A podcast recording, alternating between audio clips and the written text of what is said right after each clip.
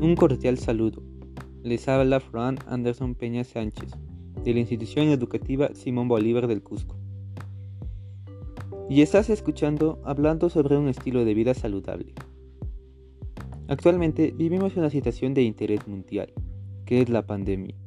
Esta mostró la verdadera cara de nuestro sistema sanitario, además que trajo consecuencias en nuestra salud alimenticia, creando hábitos alimenticios insalubres y enfermedades como el sobrepeso y la obesidad a causa del sedentarismo.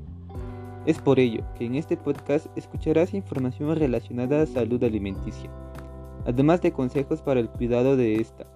También a reconocer la potencialidad de alimentos de nuestras ecorregiones, fortaleciendo nuestra identidad. Aprenderemos cómo las células obtienen energía de alimentos. Comencemos. Como primer punto, debemos saber cómo nuestro cuerpo obtiene la energía. Esto se debe a la transformación de la glucosa al interior de la célula para la obtención de energía. La glucosis consta de dos fases. Primera fase. Se necesita de energía en forma de ATP para romper la glucosa. Segunda fase. Al degradarse la glucosa, se produce más ATP y dos moléculas de piruvato. Seguidamente tenemos el ciclo de Krebs. Las moléculas de piruvato se degradan hasta formar una molécula de acetil CoA y liberar dos moléculas de CO2 y dos de ATP. Para finalizar, tenemos la fosforilación oxidativa. La cadena transportadora de electrones se une al oxígeno para producir agua, se genera la síntesis de ATP donde la degradación de una molécula de glucosa puede llegar a producir 36 o 38 de ATP. Como segundo punto, quiero dar recomendaciones para una rutina de actividades físicas saludables. Cabe recalcar que es necesario practicar 60 minutos de actividad física a diario.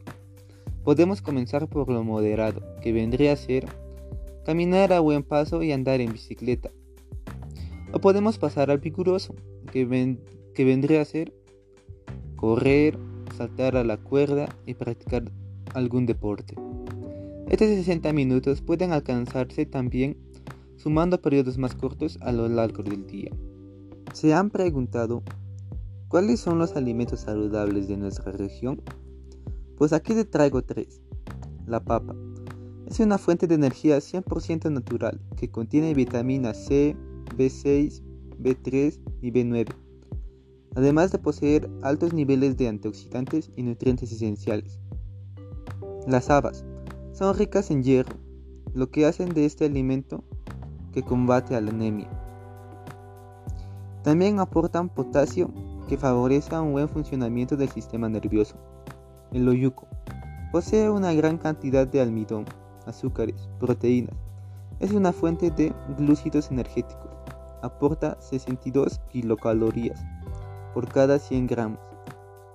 Posee un alto contenido de calcio, vitamina C, minerales y complejo B, por lo que su consumo es recomendable para niños, mujeres embarazadas, ancianos y deportistas.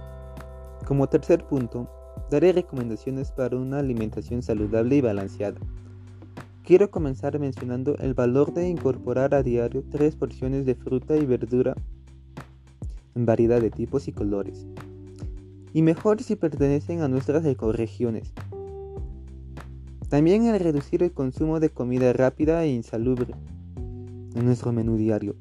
Reemplazarla por comida rica en nutrientes.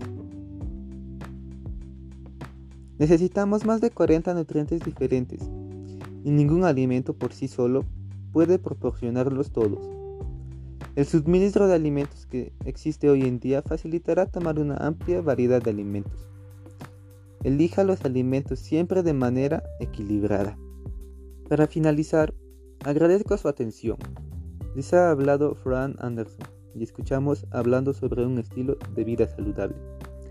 Informarles que pueden visitar el contenido de mi cartilla con información importante para usted en canva.com. Me despido, no sin antes mencionarles que nuestra salud es primero y esta no tiene precio ni valor. Recuerden que nuestra salud lo es todo, ya que sin esta no hay vida. Y que somos lo que comemos. Un gusto y honor conmigo hasta una próxima oportunidad.